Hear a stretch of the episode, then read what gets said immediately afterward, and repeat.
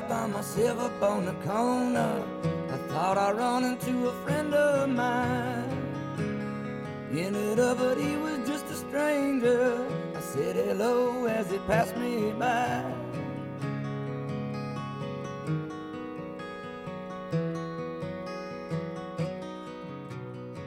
But then he turned and put a gun to my head. 大家好，这里是回声海滩，我是阿九。我是拓跋，我是大明。好的，好久没有在空中与您相会了。穿穿越时空的这个节目，对吧？我们这个被花式催更了之后，决定还是本来都躺平了，结果被所有的这个听众朋友又扶了起来。没有，我觉得最厉害的是什么？就我那天也跟你们分享吧，我在那个、那个、那个其他播客的这个群里，因为我也潜伏在其他播客的这个粉丝群里面，因为那个群真的很棒，那个群会一直发很多的那种呃 PDF 的那种就是书，就是很多在淘宝上可能卖很贵的书，就各种各样的。人他有各种各样的资源，然后他就会通过那个百度网盘的方式把这个资源卸出来，然后突然有一天，在里面你们这个群合法吗？你们呃，从版权保护的这个角度，我不是很确定它是不是合法，但目前还没有人举报我们。总好了，之，你节目一录，人家，问你了。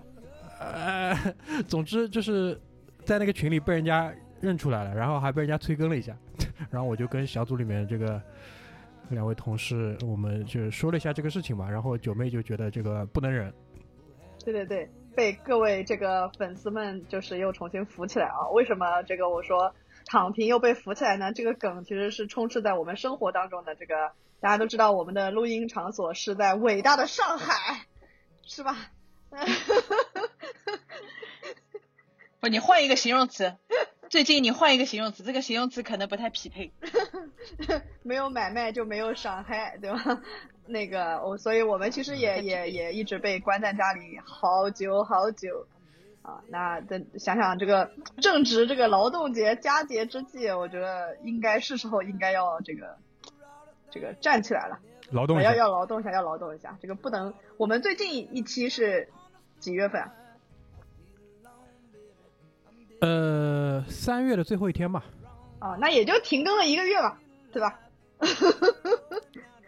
是是，不是你这样讲，好像就心理负担一共一一下子就小了很多一样，对不对？四舍五入等于没有停更，好吧？四舍五入没有停更。但是，但是我想跟你们，但是我想跟你讲的就是，虽然呃四月份是只停更了一期嘛，对吧？但问题是，整个二零二零年，我们一月份也没更，二月二十八号更了一期，对吧？然后那个哦是这样的，一月份没更，然后呢，呃二月的二十八号更了一期，然后呢三月份没更，四月份更了一期，所以说其实到现在就更了两期，现在已经五月份了。那你看很有规律呀，对不对？每两个月一期，非常有规律。我哎，们你现在这睁着眼说瞎话的本事已经越来越我强了。们有我们有理由的，没有办法我们有。理由的，因为疫情，对吧？这四个黄金的台阶。对对对，啊，所以今天这个我们这个录音的模式其实也是破天荒新的这个录音的模式啊。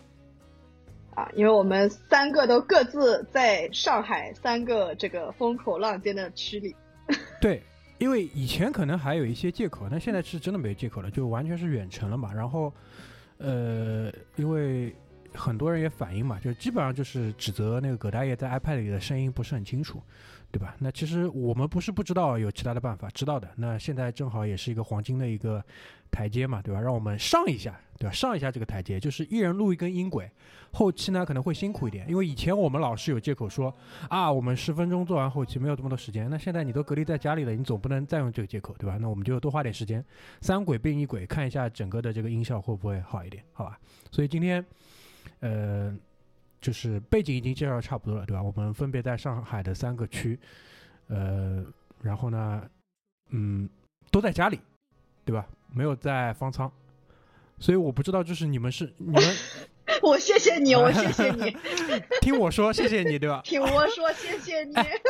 我的第一个问题啊，你们身边有没有就真的是你认识的人，你跟他说过话的，然后你们可能也互相之间，或者这样讲吧，你们互相之间是认识的，说过话的，有微信的，你认识的这这样的人有没有现在在方舱里，或者是去过方舱的？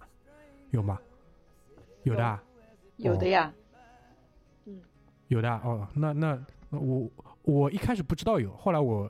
那个就是花了点心思去搜搜搜集了一下，还还是有的，也可能还是我微信人里面人太多了，就总归还是会有一个人，就是会在方舱里。我我有我有个呃前同事进方舱了，他进了哪个方舱？然后现在已经回来了。呃，他是浦东的，他进了哪个方舱我倒没问，但反正就是不是那种最。条件最最艰苦的方舱应该还可以，而且已经回来了。浦东最好的好像是那个什么展览馆，浦东展览馆，什么那个花木花木花木路的那个对吧？你们听说听说，我你说起来方舱，其实我曾经有过一个这个疯狂的就是已经把那个箱子整理好了对吧？因为刚，那也倒没有，就是因为刚刚刚开始我们开始封。这个叫什么封锁的时候啊，就是那个时候就是传，大家传传的很快嘛，然后就很就很容易，你就自己都不知道什么时候得上的那种。然后然后我当下就是会有一个想法说，就是算了，就是也也万一如果感染上了，那我就当去那个方舱，就是去做那个去做那个就是生活体验，你知道吧？就当就当 人生一种新的。我们那时候还劝他去方舱找那个真爱，因为有那个新闻说在方舱谈恋爱的，我们就劝他去找真爱。真的，真的不是人。就因为因为因为在那个场所里面，你可以观察到这样这个人的这个生活底都掉了，对吧？包括在困难的环境里面表现出的。在包括在困难环境里面表现出的这种心境跟这种对吧抗压能力跟适应能力对吧很好的一个试炼的平台，非常好，就是这个是呃身体和心灵的双重考验，非常好。那当然当然还好啊，就是到现在呃就是一直也都都在家里健健康康平平安安啊平安喜乐好吧。那个，我我我我们今天这这期节目的由来，除了是被催更之外，其实，呃，其实直到我们录节目之前，我们都不知道自己要聊什么。我坦白说，但是总觉得这个时间点呢，就到这儿了，对吧？然后 有有那么一句话嘛，叫做“青春有几年，疫情战三年”，对吧？然后对对对，然后大家如果有印象的话，在二零二零年的年初的时候，我们录过一期这个。这个元宵喜乐会啊，那个时候是这个疫就整那个是二零二零年啊，二零二零年年头呀，就是刚刚就是整体的这个疫情。你是你是，对啊，我听了一半，我前面在等你们的时候，我我还听了一半嘞，就是试着去找回一下回忆。OK，哦，原来已经这么久了。对啊，你看看时光飞逝吧。哦，我看那个时候二零那个时候是整体的全国的疫情的刚开头的时候，那个时候我我我听了大概三分之一吧，就是我感觉到大家心里就是有一丝的惶恐，有一丝的不确定，然后就是在在苦苦闷当中找一丝的乐子，哦，然后然后我又觉得时间两年之后的这个今天，对吧？我们我们我们变成了这个问题的核心，就是风在什么台风眼的这个地方。那我们的这个整体的这个状态啊，然后就是大家的想法，其实就是是非常非常不一样的。跟二零年，所以就所以就有了这一期节目啊。对，前面我不是问你嘛，你有没有就是就是真的就是准备好一个箱子，就万一真的要去方舱，你们都说没有，对吧？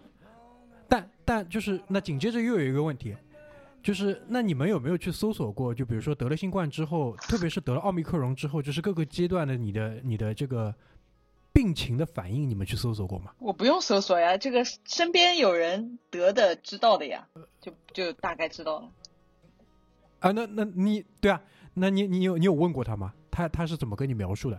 去描述，呃，我听到有不同的朋友的描述啊，有的朋友就会说就跟感冒一样，因为因为我妹妹，嗯，我妹妹不是在新西兰嘛，然后她的其实有很多同学都是得过的，嗯，然后就就是类似于感冒一样，可能他们身体比较年轻哈，但我有听到过有的朋友说，就是他会觉得，呃，这个会让你整个人变得就比感冒让你觉得身体更虚弱。就是有一种被伤到了的感觉，就也有人这么说啊。我觉得可能跟自己本身的体质也有关系，但大部分的人，我我听到的就是呃是就说跟感冒一样，你可能会发烧或者不舒服、流鼻涕，然后这些症状是差不多的。我我的我的那个。我的我的前室友在加拿大，然后他也在就是也也得过嘛，然后他就是他跟我描述他的一个一个就是除了就是什么喉咙痛啊这种常见的症状之外，他就是说自己嗅觉嗅觉出现问题嘛，然后说闻什么都像味觉没有的吗？呃，他说自己是嗅觉，然后嗅觉他说闻什么东西都像面包啊，那不是一直很容易饿吗？我有权利怀疑他就是想吃面包了，我觉得，但现在也好了。网网上有一个那个，就是我国在国外的四大特工之一嘛，刘墉。刘墉不是在那个印度得了新冠之后，不是说万一他失去了这个这个这个嗅觉跟那个味觉之后，那他去吃这个印度美食就更加无敌了，因为他也吃不出味道。就本来你看着很恶心的东西，他现在吃下去他也不会有任何的味觉。就就说刘墉就趋趋于无敌。刘墉是那个。干净又卫生吗？对，兄弟们，干净又卫生啊，干净又卫生。但这个嗅觉跟味觉跟我们，你平时得过重感冒吗？就是重感冒也会失去嗅觉跟味觉的呀，这一样吗？好像不一样，因为我看下来，他们说就是一个是变弱，一个是没有，就零跟一的区别。OK，反正我也没得过，我也不能不能判断。其实我我。对对对，我一直我一直认为他就是他就是应该就是到了到了现在这个阶段，就是应该就是把它当做跟感冒一样、跟流感一样的这个对待方式。反正我是病毒共存派，我先表明一下立场。主要主要还是主要还是你身体好，年轻抗造。对，因为为什么我会问这个问题？就是说，当。这个事情就是来到我们面前的时候，你肯定还是会想过的嘛。就是如果我去了方舱会怎么办，对吧？我甚至有想过，就是说走的时候，对吧？走的急一点，就不用把公司的电脑一起带去，对吧？然后或者是什么？哎呀，到了这边，哎呀，电脑没带，肯定不带的呀。不好意思，走的太急了。那个肯定不带。你说嘛，对吧？方舱你个安不安全不知道，怎么能带公司电脑呢？怎么能带呢？对不对？万一掉了，你看。呃，我我们这个公司电脑也很便宜，对吧？对吧？包括包括包括就是，嗯，我前面有聊，我反正在蛮早的时候，我就是因为我之前呃，可能最早的时候它叫呃新冠病毒，后来有德尔塔，对吧？然后有奥密克戎，包括现在有个更新的叫什么什么什么 X 之类的，就是它它其实网上有一些文章，它在总结就是每一种。病毒它的症状的细微的差距，然后他们就会说，就是奥密克戎这次的话，它前期的这个低烧的持续时间会很久，然后呢，到了包括就是在二零年最严重的时候，你们应该一直会看到一个新闻，就是说武汉每天会用一次性的这个导痰的管，然后那个管子很贵，多少钱多少钱，其实就是会有一个很明显的症状，包括到了奥密克戎这次也会有，就是你的痰会变得特别多，而且就是。跟一般的痰不太一样，对吧？就是，呃，干净卫生，兄弟们，干净卫生，就更更更加的浓稠，就造成就是你整个的这个这个这个上上呼吸道，反正就不是很舒服。所以说，它特别危险的时候，它就早期二零年的时候，他就用大量的一次性的这个导痰管，要把这个团给导出来。然后那个东西就很贵，不是当时一直在说嘛，一根导弹管多少钱，然后一天要用多少根，对吧？怎么怎么样？就为为什么我要说这些事情？就是说，我不知道你们对于这一次就是，嗯，疫情真的发生在家门口，这个这个家门口不是说就是我们平时所谓开玩笑的家门口，而是真的你打开家门，它可能就在你对门的那种家门口。你们有没有考虑到，就是自己真的会不会中？会有这个心理上的这个准备吗？我的心理准备，我的心理准备是我一定不能得，我不能去方糖。我我我的不是心理准备，我万一怎么就是 得了怎么办？而是我一定不能得。你就最后最后就是被派出所请请去的那个人呀，对吧？就得了，我知道，就对于你来讲，其实得了新冠没什么，得了新冠真没什么，但去方舱真的社死，这这个是真的要命的。就不是社死的问题，就是我没有办法去那里，因为我有太多我觉得如果去了我没有办法解决的问题。嗯，我知道，不，知道这个不不不不是在那里解决，是在那个就是家里解决不了的问题，不是在方舱解决不了的问题。对，拓跋就是可能如果居委会来拉他，他可能就是网上那种就是视频里面就是啊我不去我不去，就上社会新闻了。我我其实看得很淡，我觉得这个事情就是就是呃，我我其实做核酸我也是这个心态，就是我其实一直都没有做过核酸，我大概是二一年的十月还是十一月的时候才做了我有史以来第一次核酸。就将近二二年的时候，你才第一次做核酸。对，然后然后我我我我就是把把它作为一个人生的这个体验之一，你知道吧？就是你知道我是个很很喜欢这个就是收体验派收集这个 对啊，这这次你没去方舱真的可惜了，我觉得。没去方舱可惜了，你怎么回事？然后然后其实他呃，像我们楼里面也有很多，就是大家会觉得，哎呀，很怕呀，怎么样？然后要消杀，怎么怎么回事？然后什么出门要戴手套、护目镜什么之类的。我其实就是还还蛮蛮躺平的，就是正常。我不是说完全不去保护啊，但正常，比如说回来要洗手啊什么之类的，就正常该做的都做。但是我是属于那种，就是我一直秉持八个字，就是生死有命，富贵在天。这个抱拳了，铁子。对吧？我我觉得就是该来的，就是他总归会来，对吧？如果真的来了，那就是作为一个人生的体验，所以我还看得挺淡。我觉得我跟阿九这个还比较像，就讲到这个，比如说下去做核酸一些防护，因为就像阿九讲的，有些人真的挺夸张的，就是他比如说他家里没手套，他家里没手套呢，他就往手上套了两个那个保鲜袋，然后呢，啊对对对，就他他想尽了一切他能够保护他自己的这些办法，然后他就去做核酸，但其实对于我来讲，就是我也看了网上一些攻略啊，干嘛的，我不知道真假，但我的标准就是，如果在我能力范围之内，我身边是有这个东西的，我会把它用上。那如果没有呢，就像阿九一样，我就也就算了，对吧？就自己当心一点。就比如说我没有手套，那我也不会去刻意在手上套两个保鲜袋，甚至我看到有人把那个一次性浴帽套在手上下去的，这对吧大个问题。对 对啊，有点可爱，有点可爱。对，包括有人戴一次性浴帽下去，对吧？因为他他有些人会觉得，就头发可能会更加容易粘连粘连那个病毒啊，或者怎么样，对吧？因为我在网上看到一个文章，它的大体上的意思就是说，呃，你如果下去做核酸的话，你尽量选择那些表面比较光滑材质的衣服，号称这样的话，就病毒不太容易在上面粘连或者怎么样的。那我我可以跟你们分享就是说，我一般现在我下去做核酸，呃，我会穿就是固定的一套衣服，然后会戴个帽子。然后呢，我也就是这是这是我会做的，包括就是我会在家里的一个固定的区域留出来，这个区域就是做消毒区，进来就所有的东西跟人进来，衣服进来，我就先在这个固定的位置消毒，然后在这个固定的位置把这些东西穿上再下去，最多了就做成这样。那你还是比较你的这套固定东西穿下去之后，上来之后你会洗掉吗？还是就放在那儿？呃，我举个例子嘛，就比如说，一般就是隔天就把它全部要洗掉，然后因为是一般就是看这样，看我洗衣机的排 期，因为洗这个东西，我肯定还是希望你你你单独洗它嘛，对吧？我也不希望为了它我还要单独再去怎么样，那就看看洗衣机洗东西的排气，哦，排到了没什么东西洗，好，那就把这套东西洗一洗，对吧？然后反正这套东西脱下来，我们就全部喷一遍那个消毒的东西。我们因为小区比较小。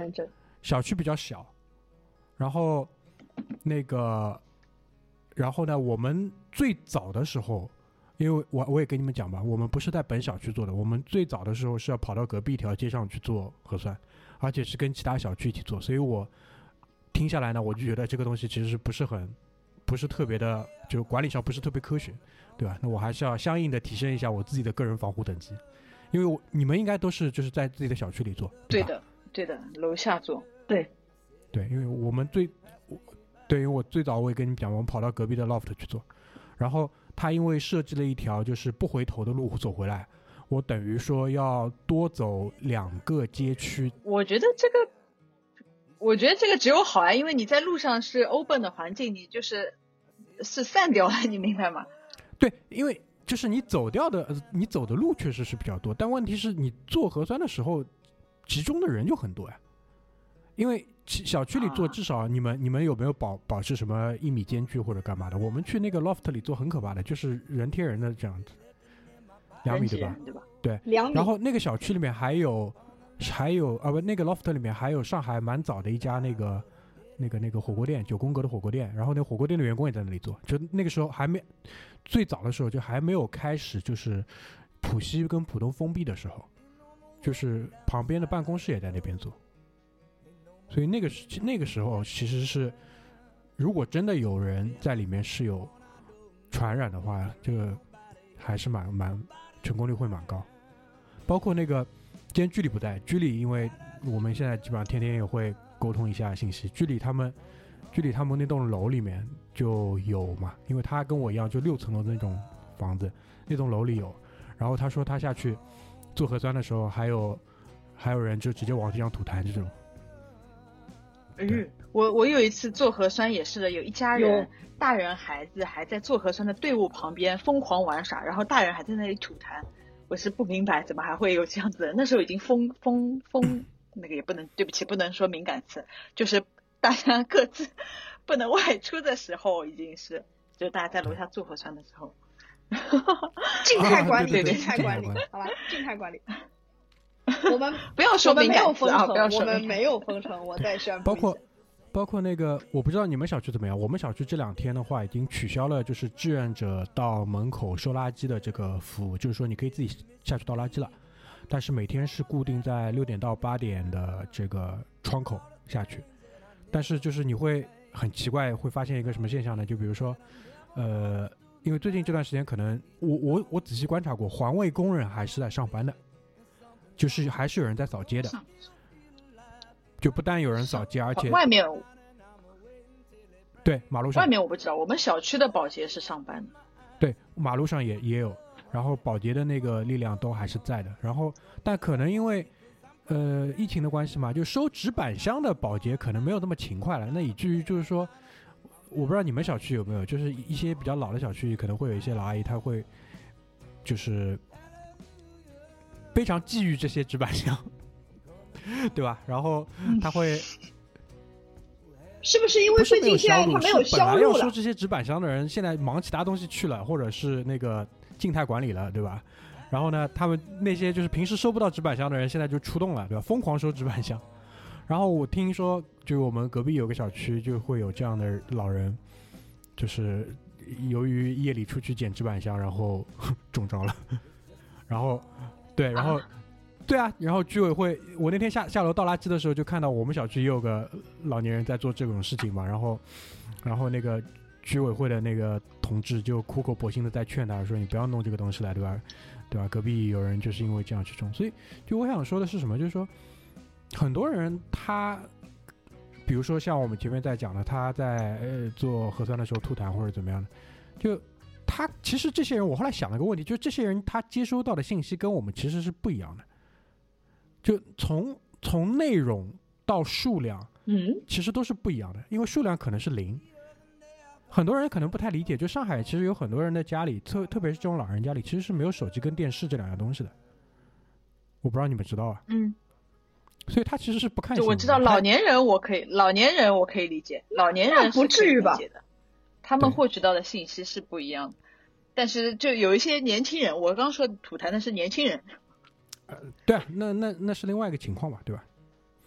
就阿阿九表示老年人是不不至于，对吧？但我告诉你是这样的，因为为什么我想讲这个事情？因为很多人其实对于上海这个城市呢，还是嗯知道的相对比较片面。所以其实我在看很多新闻的时候，我看到很多这种事情，我其实不奇怪的。为什么？就是我我从小到大身边这种人很多的，很多的，对吧？就剪纸板墙这个事情，就是我后来跟谁啊？我跟 Ryan 分享了一下，Ryan Ryan 就厉害到什么程度？他立马拍了个照片给我看，就他旁边一家还不是谁一家，就旁边已经纸板墙已经堆起来了。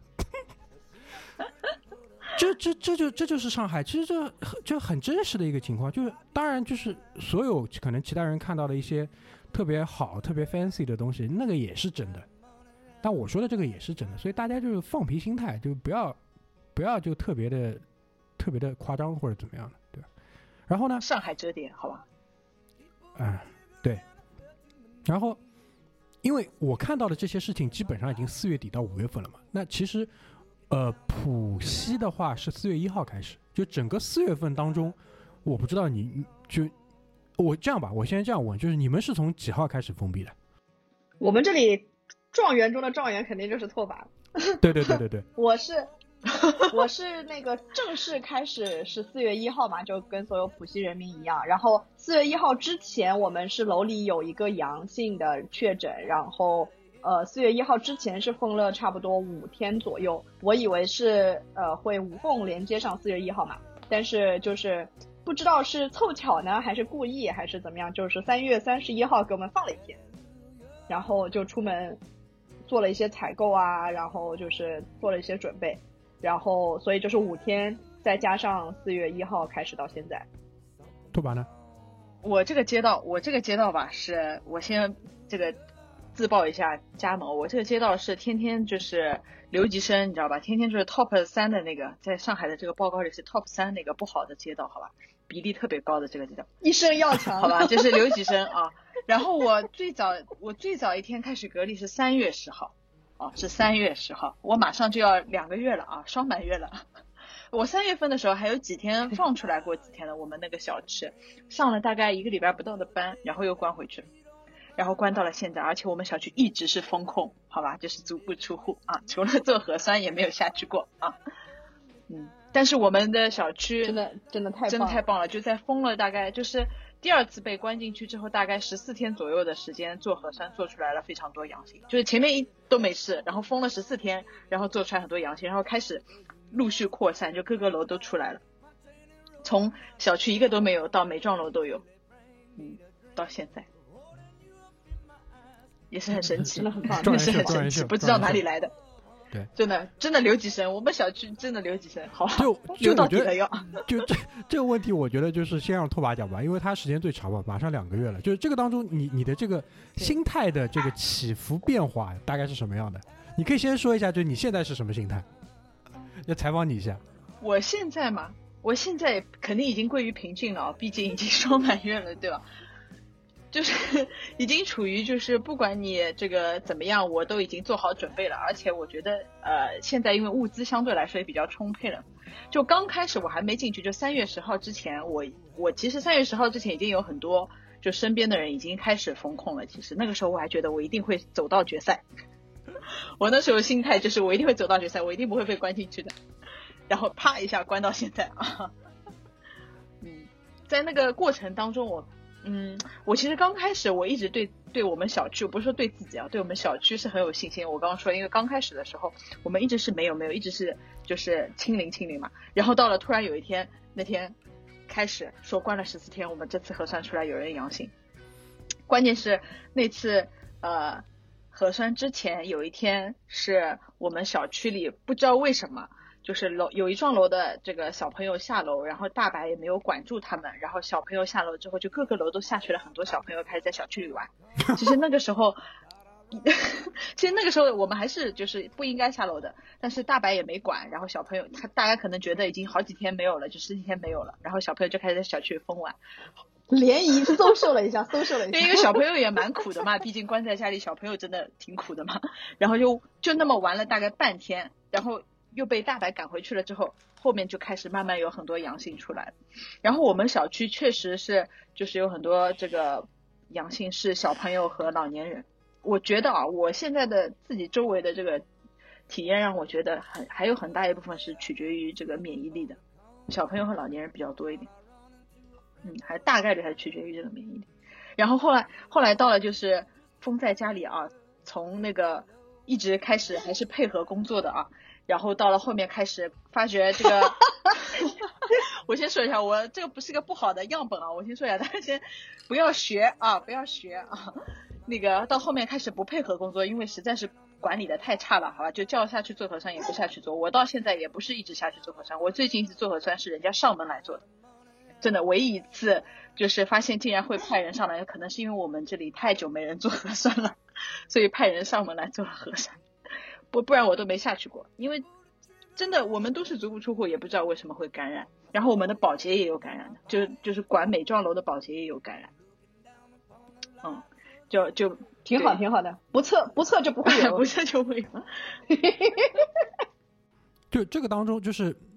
那个大明，没有没有，我还没问完拓跋的，就是说要采访一下。哎，你继续，你继续。对于拓跋你来说，你觉得你自己的整个从三月十号，因为三月十号正好也是我们公司开始宣布那个居家办公的时候，就从三月十号到现在嘛，整个的这个过程当中，你觉得你自己心态最低谷的时候是什么样子的？你就包括那个时候的心心态心境是什么样的？最低谷的时候是。就是那个发现越做越多的，就是核酸越做越多的那一段时候。啊，就是就是确诊的人数越来越多。对对，就小区里确诊人数越来越多的时候，和我身边人开始，我的我的舅舅，我先说我的身边人，就是我的舅舅，他有一次核酸出来是是异常，啊，然后花了几天去复核，最后还好，那个是是没有了，就是是就是因为他是混管做的。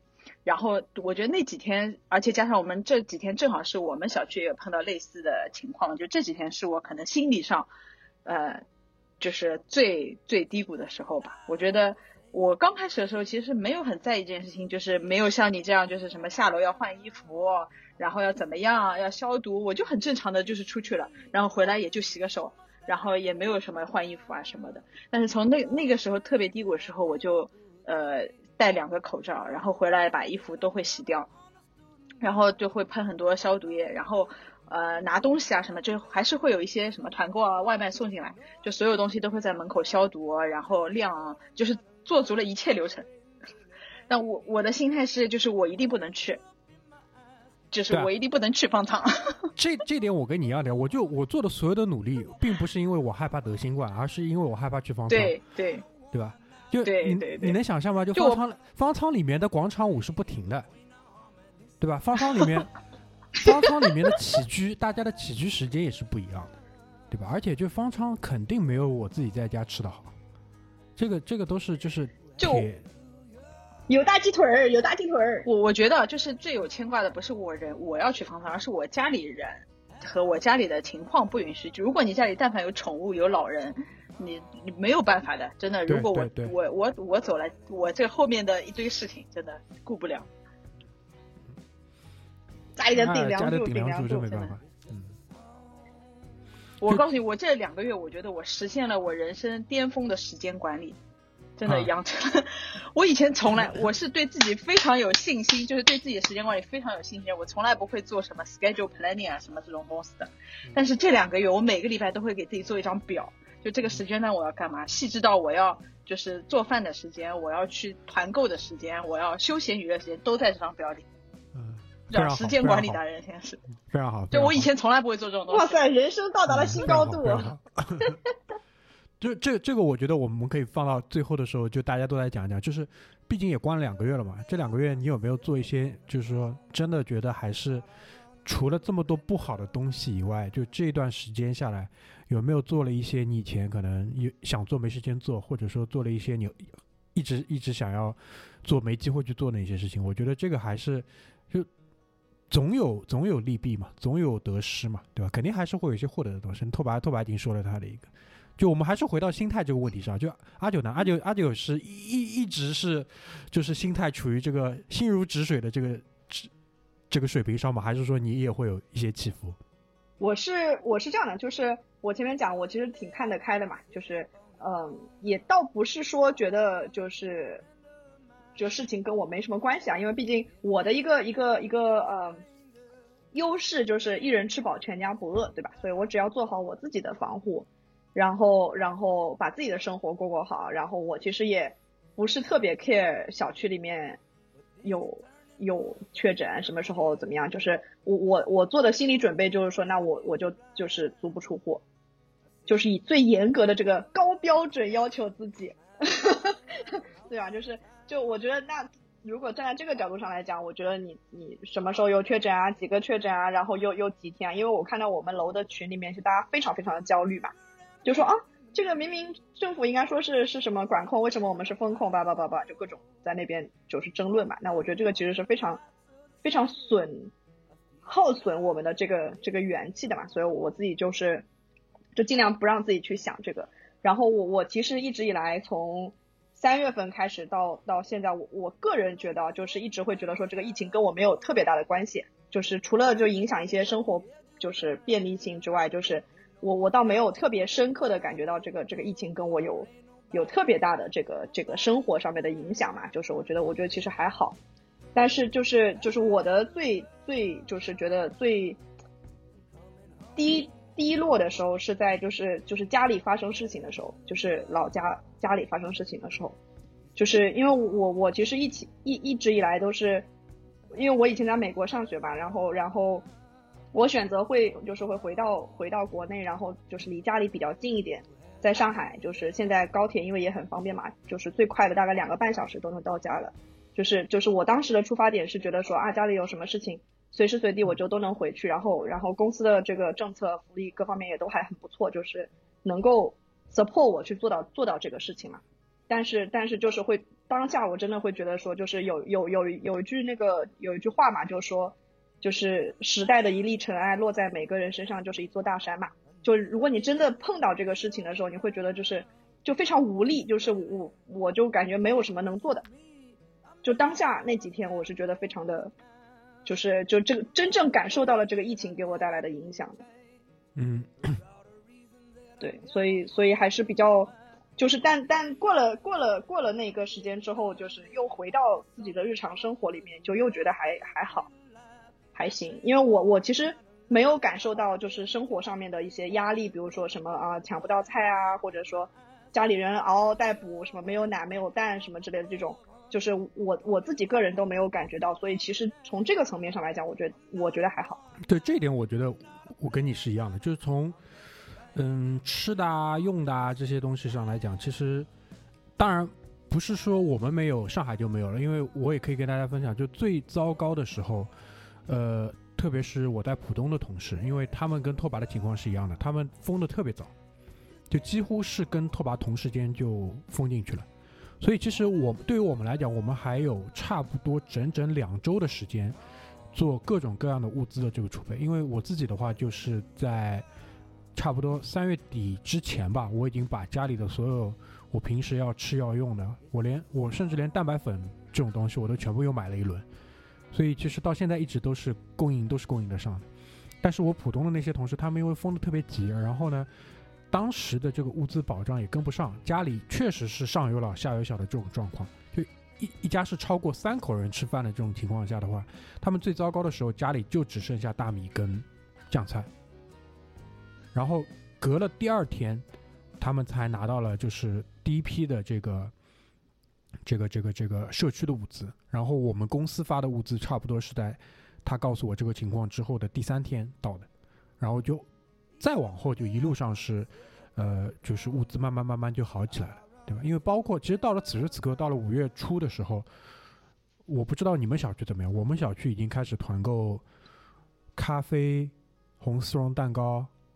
对吧？各种各样的这些，呃，奢侈品，对。我买到了旺旺大礼包。甚至甚至，我在我在有些群里，我看到现在有小区在团购理发师，我不知道真的假的。嗯，也有，有的有的，小区里住着理发师。对，我会继续去跟进一下这条线索。就是就是现在，其实从吃喝的这个层面上来讲是不成问题的，特别是如果说你家里吃饭人不多的话。冰箱其实已经塞不下了，对吧？无非就是你你你看你自己饮食习惯的这个问题，对吧？所以我觉得，对，就是其实是想吃的东西吃不到，就是你说饿应该是不至于饿着的，就是但至反至少我们就是这三个人里，呃，反正我认识的所有人里面都没有这个问题，而且不单单是饿吧，就连营养搭配肯定都也是没问题的。对吧？就无非就是你爱吃跟不爱吃，对吧？你自己做饭难吃这个事情就怪不了任何人了，对吧？对，所以我觉得，就到了此时此刻，因为我们已经，呃，比较明显的可以看到一个向好的一个趋势了，所以现在我们回头再去看的时候，确实已经是不是最困难的时候。所以我觉得，就对于我来讲，我可能觉得最，就心整个心态或者是整个这个。心境最差的这个时间，其实还是在，呃，就是比较早期的那个时候，因为我不太能够接受，就是我们以以往的这个生活方式，对吧？然后工作的节奏就突然之间戛然而止被打断，因为三月头上，我们就比如说拿我来举例吧，就我的整个出差计划肯定是一个月一个月排的。甚至就是一个半月一个半月排的，就我每个礼拜去哪里肯定都是定好的。然后因为我要去，可能会联动到其他人的一些他们的一些工作安排，对吧？这个安排就全部被打乱掉了。然后，甚至就是，呃，有一些比较极端的情况，就是可能你，你你你你这一次出差去到那个地方，可能会是你跟某个同事的可能短期之内，也有可能就是这辈子最后一次见到，会有这种情况的。对吧？因为在在我身，在我身上就发生了，对吧？那呃，会有遗憾的。然后呢，也会有很多的，比如说你自己想要去做的一些事情，我们期待了很久的一些事情，也有可能会因为这次疫情就又要搁置，对吧？对于我们，对于我们这个小组来，你不要说了。比如说六月份的新 不要说了，你不要说了。卡斯已经哭晕在家里，对吧？对吧？因为这个是自从我认识卡斯以来，现在已经是第六年了，对吧？这是一个说了六年的事情，本来就要在今年实现，但现在可能又又又会很麻烦，对吧？就就每每想到这种事情，我觉得我操，就是前面阿九说嘛，对吧？青春青春一共就这几年，疫情疫情真的是整整三年了，所以这这段时间我是觉得，嗯。心态是相对比较差的。后来这件这个心态是被一个更差的事情给打破掉了。你来，你来说说。我我有我我有几天不是红码了吗？我遇到了跟拓跋舅舅一样的情况，就是我有一管的魂管里面那个出现异常了。然后呢，就好在就是很快做了就是复合之后就没有问题了嘛。所以就在那个点上，我其实。就已经在想我前面在问你们的这个问题了，对吧？如果我真的要去方舱，我要带点什么东西？然后，然后再再，没关系的，小红书上有对，我就是看了小红书，对吧？然后他小红书我印象特别深，他说不管怎么样，你一定要带个脸盆，对吧？这个脸盆一个，平时你去的时候，它可以当做一个储物工具，到了那边它也可以是个储物工具。有了它，你可以洗脸，体面的洗脸洗头，怎么怎么样，对吧？就说就就说的说，就一下就把我说了心动了，知道吧？说我操，如果我去方舱，我一定要带个脸盆，就这种心态。后来就就我我跟拓跋的情况是一样的，就是我不怕得这个病，对吧？是我在家里难受一下也就算了，但是我是整个去方舱的这个事情是我是绝对不能接受的。所以呢，这个当时很差的这个心境，包括就是。对于我们我从小生活的这个城市，对吧？一下子就变成众矢之的，那肯定也会对你有有一些影响。但是呢，就被这个事情打破了之后呢，我的这个心态一路上就是那个我们公司有个词啊，叫心态电梯，就这个电梯就一路上在往上走了，对吧？就是你们应该也学过嘛，就类似这种东西，就如何自己调节自己的心态，对吧？如何跟跟你的这个这个同事沟通之类的，对吧？然后就保持一些。更开放的一些，包括就是这个当中，其实还有一个很重要的点，就是关于，我觉得还是关于好奇心，就是，就我也我们也讨论过吧，就为什么会发生这个事情。当然，我的结论，此时此刻的结论还是我们现在可以得到的信息太少了，就不足以解释现在发生的这一切，因为现在发生的一切太魔幻了，我们可能还是要，要再过很长的一段时间，回头可能再能搞清楚这当中到底具体发生了一些什么事情。但不管怎么样，就是，嗯。自打我的那个健康码变红了之后，对吧？我的这个心态基本上也触底了。然后呢，往后的再往后的每一天，就随着这个码变绿，随着这个这个包括很重要的一点，就随着你对于现在这种生活节奏的适应，一切就变得就是好起来了。所以这个我觉得是，你第一反应红码了之后，第一反应是不是先截那个图？当然了，哎，遇事不要慌呀，先发朋友圈，对吧？对吧？因为，呃，因为当时我自己觉得应该是没有问题的，因为我自己的就是人其实是没有任何的不舒服的，对吧？因为这个当中其实我们可以看到每天会有确诊的数字，也会无症状的这个数字。所谓无症状，其实是没有肺炎症状。所以说，其实但凡你人有点不舒服，那大概率就除非你真的是感冒，不然的话你很有可能就是中了。但我没有任何的不舒服，所以我知道我应该是问题不大的，对吧？那到了此时此刻，我觉得就大家还是要小心，这是必要的，因为随着就是物资的越来越丰富之外，你也不能保证就是物资上没有问题，所以这个还是要当心的。包括就是我觉得在刚刚解封的那段时间，还是要保持非常小心，因为刚解封的那段时间，因为现在你们去看就是上海的那个。呃，随身码就那个支付宝里随身码界面，它现在已经多出来了什么复工证明之类的东西，其实一步一步都在做准备嘛。刚刚复工的那段时间，对特别对于我们这种行业来讲，其实肯定就是很频繁的核酸，这一点会很麻烦，就是会很很打乱你的生活节奏，所以这个都是我们需要有心理准备的，我觉得。现在不是有那个核酸小亭子嘛，对吧？你走过路过哦，现在有一个词语叫做呃，就是十五分钟核酸服务圈，就像粤港澳一小时生态圈是一样的，就是就是十五分钟之内你一定能找到一个测核酸的地方。对啊，这个这个可能就会变成我们的生活常态。那如果真的是可以做到这一点的话，我觉得也蛮好的。但我现在心心态已经就是对这这件事情会不会感染这件事情，我现在的看法已经是，就不管你做哪种程度的防护，你就是他本来该得还是会得的，更多的还是你自己的免疫力。所以就是我现在已经变成了这个心态了。所以所以加强了就它是防你靠防护是防不住的，就你靠防护是防不住的。这个这个奥密克戎是嗯，好吧，就该得还是会得，尽人事听天命，好吧，就是该得还是会得的，不该得就不会得。生死有命，富贵在所以就是。你 都选择了，就是每天吃的更好一点，对吧？加强体育锻炼。你在家在家你们还健身吗？哎，你就是把自己调整好。我已经一个多月没有，我刚开始在封在家里的时候，我还那个天天爬楼梯来。我跟那个阿嗯九说，我还天天爬楼梯来。我后来那个开始我们楼里面有了这个之后，我就楼梯都没有爬过，已经一个月吧，一个多月没有锻炼过。我在差不多三月底的时候，我在网上想买一根引体向上的杆子，就架在门框上，我可以在家做引体向上。然后那个时候其实物流已经很糟糕了嘛，就没有买到。然后呢，这个时候居里也买了一根，然后呢，他怕那根送不到，所以呢，他有一天他就那个时候他还没被封控，他就上班的那个下午的间歇就跑出去去那个迪卡侬买了一根。然后当他买完这根的时候，就是快递打电话给他说那个引体向上杆子送到了，于是他就把他买的那根闪送给我了，所以我就拥有了一根引体向上的杆子。就有了这根杆子之后，就可以玩出各种各样的花样。所以基本上我现在每个礼拜在家就保持四练，就多练我也练不了，因为在家练真的很很难，就你很难保持专注，然后呢工具也不够多，所以就就挺辛苦的。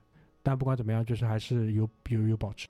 跳刘畊宏呀，刘刘畊宏就刘畊宏，当然也有好处，就是锻炼锻炼心肺嘛，也也有好处啊刘。畊宏，我昨天第一次，我昨天第一次正正儿八经的，就是被朋友带着，就是跳了一次刘畊宏。我我我只能说，就是太羞耻了，就非常羞耻。还好家里没人。然后，然后强度也不太够。他的这个问题就是强度不够，就心率可以带的比较高，但就是强度不可能不太够。你在家只能相对保持，就你肯定没有办法精进的嘛，你只能相对保持状态。对吧哎，对，保持一下状态。嗯，就因为我封闭开始最严重的时候，我大概掉了三公斤的体重，我现在已经回来一点了，现在大概回来了一公斤左右，因为就是吃的东西慢慢变得越来越好了嘛，就可以稍微回来一点。因为当时最开始的我刚开始也掉体重，啊、因为刚开始的时候，其实你对于未来有很多的不确定性嘛。就比如说我平时每天吃四个蛋，我刚开始就不敢吃四个蛋，我每天只吃三个蛋了，就会就会就会减 减量的。但现在因为物资都跟上了嘛，我该吃怎么对怕怕蛋不够吗？就是我我当中做过一个考虑，就是我是继续一天保持吃四个蛋的节奏，直到我把蛋吃完呢，还是说我一天少吃一个，然后尽量的去延续下去。就好在这个过程当中呢，就是呃那个物资都送到了，所以说就是现在继续保持下去可以这样。然后我今天又收到了六十个蛋，所以就没问题了。你蛋不够，那个蛋白粉可以凑。六十个蛋，对，他吃蛋六十个蛋，他也除以四的话，也才十二天。对吧不，不是十二天，叫什么？十对吧？两个礼拜嘛，十五天，对对，才两个礼拜。因为就是从营养的角度上来讲嘛，你吃肉，哪怕你是吃鸡肉，它的这个吸收效率跟它烹饪的这个效率，都都还是没有鸡蛋方便。鸡蛋最方便，无论是你炒一炒还是你煮一煮，对吧？都是很方便的。因为因为你在家，你如果说物资不是很充足的情况下，你要再去做很复杂的这些料理的话，你用油、用调味品也会相应的增加，这些东西都是损耗呀。对吧但鸡蛋就就没有说到做饭，我就说了，真的不想做饭了，我真的真的不想再做饭了。真的不想做饭了。我现在我现在支撑我支撑我每天做饭的这个动力就是我的冰箱放不下了，我要消而且耗一些而且。其实说实话，就是你你在家的这段时间吃，其实吃的比平时要好，就是营养搭配也好，对吧？包括你自己做嘛，你自己做就相对干净嘛，你用的调料也好，就相对来说都会比较干净一点。所以这个我觉得也是，呃，在这么多不好的情况下，有少数的几个好处吧，对吧？最后最后我们也可以讲讲嘛，就是你们有做一些什么平时想做没做的事情吗？因为我知道好像拓跋挺忙的，拓跋除了照顾家里之外还要上班，对吧？当然我也要上班，但我这个阿九上班，阿九也要上班，大家都要上班呀，对我知道我知道大家都上班的呀。对，就是当然就对于我来说，就是我是我跟正常的上班跟现在比，肯定是要轻松太多太多了，因为我至少不用一直在外面跑了嘛，对吧？这个时间就都节约下来了。然后，呃，你们呢？你们大概每天会花多少时间工作？我最开始的是，我最开始大概有两周到三周的时间的工作时长是比平时的工作时长还要长的，就从早上开始，那个打开这个电脑摄像头，一直，然后用不同的设备连那个 c o n c o 对吧？还好家里设备多，用不同设备连 c o n c o 就是一天没有停停的，就是有有有的时候，呃，刚开始有的时候中午吃饭的时候可能也只有半个小时吃饭时间，其就都在扣上。到晚上那个八九点这个样子。刚开始的两周、两三周的时间一直是这样。不知道的以为你 A 股跟美股一直炒了，对吧？嗯全天全天盯盘。我我觉得刚开始是有一段就是调整，就是我们平时的工作是完全不能在家工作的工作性质，我所以他会花一定一定的一定的时间去调整这个状态到在家里工作，那你要做很多的这个这个呃流程的架构，我觉得，然后你到底要怎么去做这个工作，然后你怎么时间分配，那但在后面的稍微好一点，大概一天工作时间也就在这个八个小时左右，跟平时工作差不多多这个样子。但刚开始的两三周，我真的是每天都坐在这个电脑前面都站不起来，你知道吗？那我有有一有一个礼拜的这个目标是我今天能够站起来打两个小时康考，是我那个礼拜的目标，没有完成。那现在其实一天八个小时还是很辛苦。你 work from home 一天八个小时，其实强度还是很大。就零零碎碎，呃，也不叫零零碎。我现在有一个非常好的 schedule 啊，就是如果我上班的话，这个 schedule 就是我早上呃八点起来，然后早上要做早饭吃早饭，然后开九点开始 call，九点是一定会开始 call 的，然后 call 到呃十一点左右，然后开始做午饭，因为我家是我做午饭，我做饭的，然后做午饭，然后再吃饭，然后到下午一点开始再继续 call，call 到下午的六点半左右吃晚饭。就这个差不多吧，然后到晚上如果还有什么其他事情，晚上可能还会有个 call，在八点左右的时间，大概一个小时。然后有的时候没有，那就 OK，晚上就是自己的时间。但白天的时间基本上就是这个样子。嗯，拓跋是属于业务比较比较繁忙。对，那这样的话，其实你没没有更多的时间做一些可能就自己之前想做没做的事情。对对对，我挺挺可惜的。对对对，我刚开我刚开始准备的很好的，你知道吗？我的一个巨幅，我的乐高的那个世界地图啊，买回来了啊，这个开了，现在拼了大概三分之一，好吧？就最开始的那个阶段拼的，后面就再也没有动过它啊，一直在我的墙边上靠着。然后我的我拿出了我家里最厚的书，我想啊，太好了，终于可以看这本书了，最厚的一本，我想这本书应该差不多吧，看了五十页，好吧，就再也没有打开过。我觉得，我觉得这个话题，因为很多人会聊嘛，就是说这个疫情在家里，然后就是怎么学会与自己相处，然后做了一些平常以前呃不会做或者没有时间做的事情，就是这个话题是一个最近经常被提起来这个话题嘛。但是就是我我从我自己而言，我觉得我反正没有做任何以前不一样的事情。我觉得，因为这些事情之所以你原来没有去做，是有一定原因的。要么就是，要么就是你不喜欢做，要么就是它可能重要程度没有那么高，对吧？就是那同样的你在家里的时候也不会想要去做这些事情啊。所以，所以我觉得就是，就还是生活。我现在唯一生活的变化就是每天可能要，就是总体加在一起要多出三个小时的时间做饭，放在跟吃有关的。对，还有做饭。我本来是不做饭的，就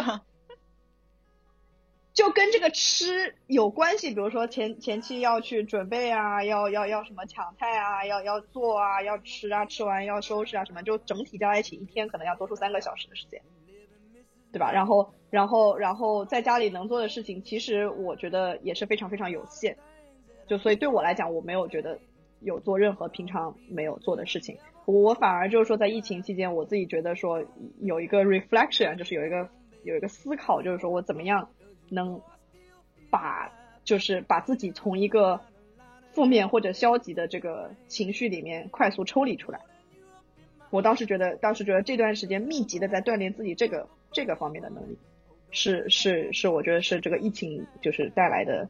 可能一点点小的这个这个对自己的一些好处吧。嗯，我以前就对于我来讲吧，就是可能最近的这三四年吧，三四年就我很少再看美剧、看电视剧了。就借着这次这个疫情的这个机会吧，我反正现在基本上就是一部接着一部的在看，所以这一点我觉得是。就对于我来说是一个挺额外的一个收获，还蛮好的。就看了看了那个呃黄石第一季到第四季，包括延伸剧，就等于五个剧看完了。然后我最近在看那个那个那个新的那个《风起陇西》，马伯庸的马伯庸的一个电视剧。陈坤，哎，还蛮好看的。我不知道你们有没有在看，就是就是包括那个前一阵子我还看了那个《人世间》。也是也是就是，因为那个就出差变少了嘛，有有了更多的这个时间，所以我觉得就是，呃，因为我以前为什么就过去的三四年一直没有就是去再看剧，一方面就好看的剧不多，另外一方面我觉得就是对于我来讲，我有一个很不好的习惯，就是我看一个剧我不能接受就是看一下然后停掉，我一定要一口气看完的。所以，所以这一点，这一点就非常不好。但现在，现在就无所谓，因为我有大把的时间，我有大把的时间可以去做这个事情。所以这一点我觉得蛮好的。另外，好羡慕。对，另外，另外，另外就看书，对吧？嗯，就看看剧，看看书。因为有时候你一个剧看完了之后，你会觉得就一下很空虚，就快乐快乐结束了之后，就一下特别空虚啊。然后你也不想再去看一个新的剧。然后，然后这个时候就你可能找一本书看看。我现在大概在家看了看完了大概三三四本书了已经。那当中，当中我也就就开头的时候也讲嘛，就是有了这个很好的一个分享氛围的这个群嘛，对吧？搞了很多就是 PDF 的书，我还我还推荐给兔吧，就那个安思关于那个安思远的那个也蛮好的，就放在那个 iPad 里看一看，也也也挺开心的。就看了很多这种闲书，蛮好的。我我觉得我们这个 group 里面至少有一个人就是获得了这个福利，我觉得还是挺开心的。对，就是获得了这个红利啊，就多一点时间可以花在自己喜欢的东西上。但我我我突然刚刚想到，我我做了一件跟平时不太一样的事情。我刚刚突然想到的，或我或者说我以前不会做的事情，就是我不是那种会主动去联系自己的身边人的那种人。嗯。但是我最近。呃，给很多我的就是朋友主动去去联系了，就我会我会发现就是呃，可能我被在工作上被动会去联系一些人，然后跟他们非常频繁的联系，在这个比较这个特殊的这个情况下，被动的跟他们有非常多的联系，对他们呃的情况非常了解，是出于我可能一开始是出于工作的需要，但我发现过了一段时间，几个礼拜之后，发现可能平时跟我非常呃亲近的人，我反而没有不了解他的情况。我有一天突然意识到这样好像不太对，嗯 所以我就我就主动去联系了很多我的这个就是朋友和家人。发现很久没有关心葛大爷了，对吧？哎，对，当然我现在也还没有关心他，哎不对，不是因为他来关心我哎呀，哭晕在厕所了，真的是，啊怎么回事？哎，真的哭晕在厕所了。此处点名葛大爷啊！哎，真的是，对我，我觉得这个是我以前不会做的事情，但我觉得，呃，当我去联系他们的时候，我觉得，呃，是是是还蛮开心的，就是是帮我缓和的一个方式。那你真的很棒这这点我跟你有一样的，嗯，这点我跟你有一样的经历，就是，呃，也是因为也是因为疫情，也是因为疫情，因为比如说，我想知道上海的某一个具体的一个地方，他们那边的一个现在的情况或者策略，可能出发点还是因为工作，然后呢，你可能就有以前的同学，你知道他在那个工作环境或者是在住在那里，然后你就会联系他，然后就借着这样的机会又跟他重新再呃聊一聊，然后也蛮好的知道一下大家现在的这个境况，就由此其实还会有一个延伸出来的一个话题，就是我不知道你们在封闭的这两个月当中有没有跟其他人打下这样的一个承诺，说我们解封了之后一定要去怎么怎么样这样的句式的这种事情，对吧？可能倒还没有，可能可能 毕竟也不知道什么时候解封。就如果你当时真的很想做的话，这件事情早就做了，对呀、对吧？对呀、你当时不做是有原因的。对 对，但但现在就是处在这个封闭的环境的时候，你真的很很懊悔当时没有去做。那也还好，你要学会跟自己和解。呃，我呃，所以你你永远可以闭环，这是你最厉害的地方。对，但我我我在我我大概有这种我一定要干嘛的这个感觉的是，在我最低谷的那几天，我想过我一定要买房子，在我最低谷一定要换房子，呃好吧？最低谷的那几天，对吧？小区管的又不好，对吧？楼上邻居天天在楼上蹦迪，对吧？就我最不能忍受的是在居家隔离，最不能忍受的事情就是楼上住着两个小孩，天天在家里蹦迪，从早蹦到晚，不同的理由蹦迪，好吧？我跟你讲，拓跋，按照你现在这个情况，上海现在只有两个小区符合你的要求了，对吧？一个是嘉裕亭，一个是翠湖天地，这两个小区管的又好，然后至始至终都不是封闭区，都是防范区，对吧？管得好呀，人又少，对吧？对吧？因为因为不是我不用他防不防范，对我只要楼上住的不是你跟我一样小孩子家住顶楼呀可以了，好吧？这个小孩没人子蹦迪没人，吵你。就你这个住个年轻人对吧？住个什么老年人都可以对吧？就是 OK 的，真的你不了解，就是当你每天我是这样，因为我平时在家时间很少，晚上回家的时候基本上也要睡觉了嘛，对吧？但是在这两个月的生活上，天天在家里，我可能非常感同身受，我自己的家里人每天这个楼顶上是这个样子的，真的非常难受啊。当然也有可能平时他们也要上学，对吧？现在上不了学，对吧？真的这个会精神崩溃的，丽妮就是从早蹦到晚，而且声音非常响，就各种我知道拓跋觉得解封之后要做的第一件事情就是买一个震楼器。嗯，那倒不必了，就是先去看一下上海的房子，然后被那个房价劝退，就是跟你有一样想法的人叫阿丽，他那天晚上，这样。他那天晚上很晚，他跟我说，有生之年我一定要买回浦西，因为他他那个新房买在浦东嘛，对吧？封的又早，物资又少，他什么物资都是发最早的时候，物资都是发，呃，两个番茄加两根西兰花这个样子。那你跟他说啊，不要买黄浦区，好吧，就换个区，好吧，换换到虹口，对吧？安九现在已经被徐汇。和长宁赶超了对。要买在徐汇和长宁。长宁也还可以，有生之年，有生长宁之年也不错一定要买回浦西，笑死了，真的。挺好，挺好，大家都立下了一个小目标。蛮好的，就是想就是很很很难不让人想到居里说的那句话嘛，对吧？三十岁之后想到什么事情立即去做，就这一点，我觉得就是我们一直其实是在践行这句话的，所以真的当这个事情发生的时候，我觉得真的还好。就就包括我在我们这个小组当中封闭之前见的最后一个人也是居里，我跟他两个人去宝山踢了一场球，然后踢完之后就封起来了。就我我觉得我现在都在想，如果没有当时去踢那场球的话，我觉得我会更早崩溃的。就还好有有这样的一个这个，就我我踢完回回来的路上，我就在想。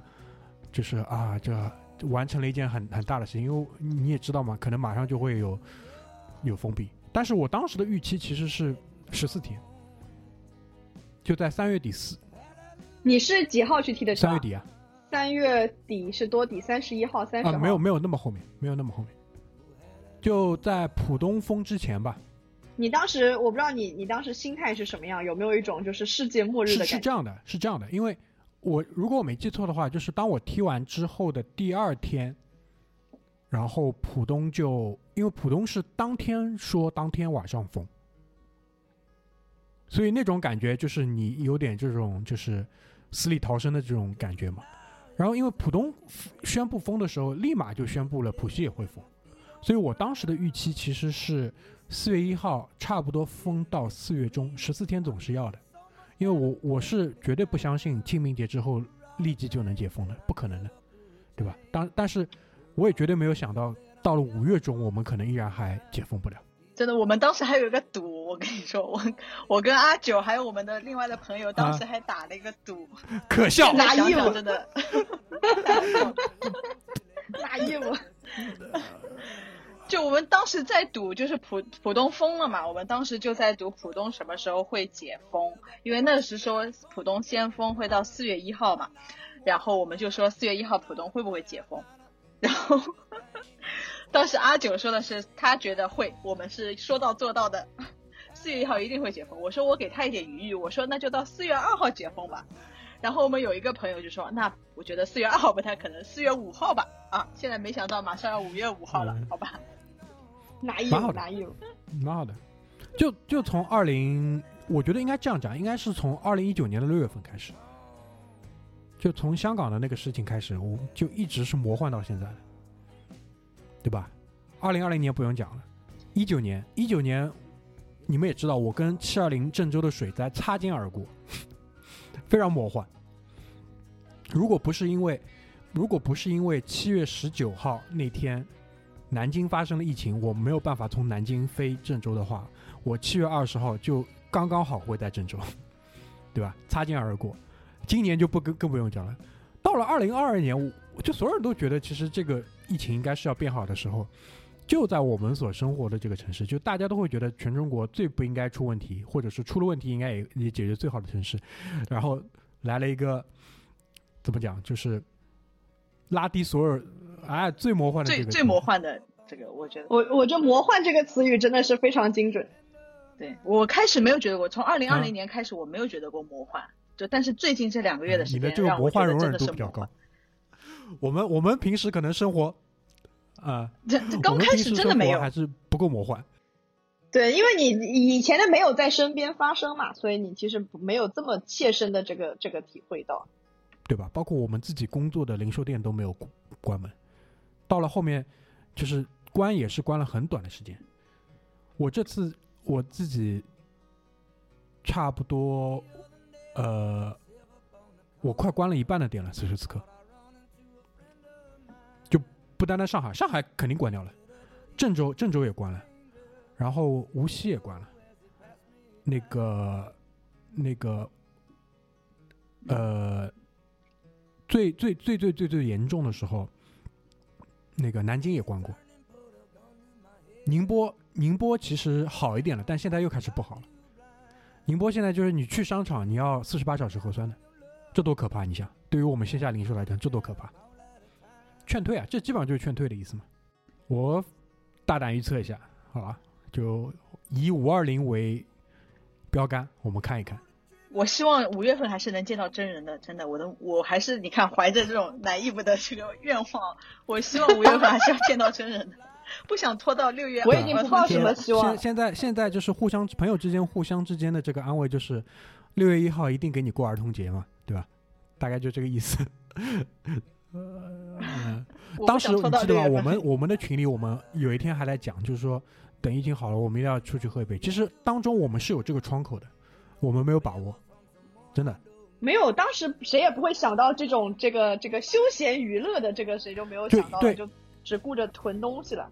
然后因为我我是三十一号不是出去买了买了一次东西嘛，就当时就真的觉得是世界末日一样。我当下走在路上，就是我是第一次早上大概八点多起床去盒马，嗯就我自己去盒马，因为平常都是送的嘛，然后自己去盒马排队进去买东西，跟老阿姨抢菜，然后然后当当下，对，就是就是买买了一袋一整大袋的东西，然后走在路上回来的时候，我就当下就觉得就有一种真的有一种世界末日的感觉，你知道吧？就或者是感觉这个城市马上就要打仗了那种，就是马上就是一个导弹啪就可能飞过来，那种萧条的那种感觉，我觉得是还是真的是我觉得有生之年可能就不会再再有这种体验了，因为我觉得浦西人民比浦东人民。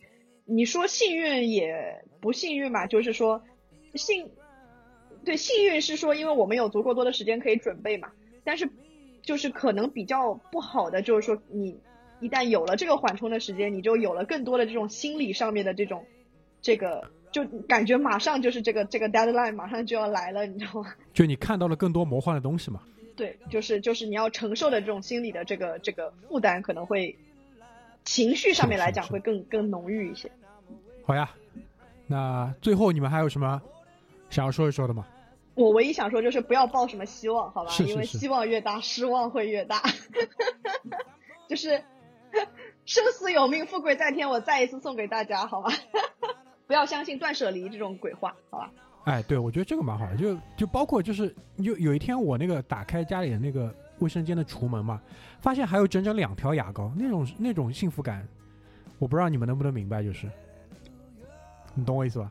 我是每年囤两次货的，就是六幺八和双十一，每年囤两次货，就是家里的一些日用品啊，然后比如说自己的化妆品、护肤品啊什么之类，一年囤两次货嘛，所以导致我这一次基本上就是日用品方面没有没有就是遇到任何的瓶颈。对，就这个我我是觉得就是囤囤党的胜利，你知道吗？我我这次对家里的库存进行了一次库存管理。我原来是完全不会在家里去囤东西，因为家里地方也比较小，没地方放。我我最近我妈已经开始说我了，她说你不要再买了，家里放不下，没有地方装了啊。但是我现在对就是从日用品到吃的到那个用的，然后到我自己用的到家里的各种东西，我都做了一次库存管理，就是以后都这些东西都要备足两份，好吧？对对还整理家里面的地方，就放他们。对所以就这次我最后最后说一个事情，我觉得就这两天我也一直在想，就是就父母辈啊，包括我们的祖辈，就小时候老是在跟我们说一些我们觉得没有必要的那些东西，就就我觉得他们的底线思维要比我们要敏感的多得多，而且就是祖辈的这个底线思维的敏感度要更高，我觉得还是跟经历有关，就他们。就我们的祖辈基本上都是三零后嘛，对吧？三零后的那些人，他们经历过那些东西，是我们没有办法想象的。因为我们现在经历的这些，说实话，还真真的都不叫事儿，对吧？包括我们的父母辈，所以当现在这些事情真的发生的时候，就拿囤货这件小事情来说，就是还是还是还是对的，还是对的。OK，那我们今天就跟大家闲扯到这边，对吧？包括因为我们这个节目。最大的这个票仓还是在上海嘛，对？很多很多跟我们在一起的，在一个城市的伙伴，也希望大家一切都安好，对吧？对于很多，对，呃，这我也多说一句，就很多很多那个我们的听众啊，呃，通过不一样的渠道也来关心我们，对吧？我也我每次回复他们，我都会说，首先第一点，小组里的所有的人跟他们的家人都安好，所以请大家放心，对吧？但是就是说，嗯。大家，呃，话说到最后嘛，讲到底还是催更嘛，对吧？我也跟大家讲了，就是 虽然关在家里，但其实很多人的这个 工作强度还是挺大的，对吧？不单不单要正常工作，还要还要顾及到吃的，所以更新这个事情呢不好说，好吧？尽量。包括今天阿九也说了嘛，对吧？对于这期节目，大家不要有很高的这些过分的这些期待，对吧？原话怎么说来着？就是有就不错了，要什么自行车？对，好吧，有就不错了，要什么自行车？最后也是愿大家都平安，好吧？然后我们可以尽快的就是恢复到正常。然后各地的小伙伴如果想要了解任何的这个囤货须知小技巧，也欢迎联系我们，欢迎联系我们在线指导一对一的指导。好吧，在线指导，嗯，好吧，相约在五月，好吧，我们还是好的，相约在五月，好吧？好的，好的。好的，哎，如果五月能够解封，我们嗯高低再来一期，好吧？哎，你不要立下这样的 flag 是好好好好怎么回事？好好好好好的，那我们今天就先到这边，拜了个拜。谢谢大家，拜拜。拜拜。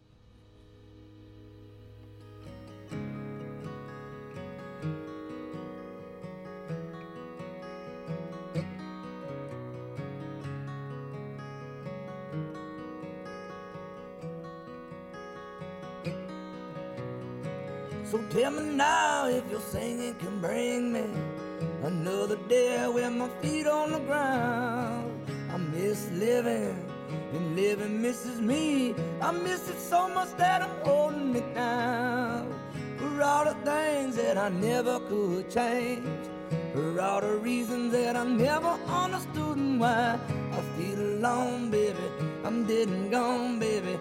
And something's wrong, cause you know I still feel alive. My train is rolling down the line, and I'm waiting till it bring me the dream of holding you up in my eyes. Oh, feel my love, honey, from up above, honey. Oh, don't give up on me, cause I'm coming down. I'm not a one nighter, I'm not a flatliner. I'm everything in between the harmony singing loud. Hallelujah,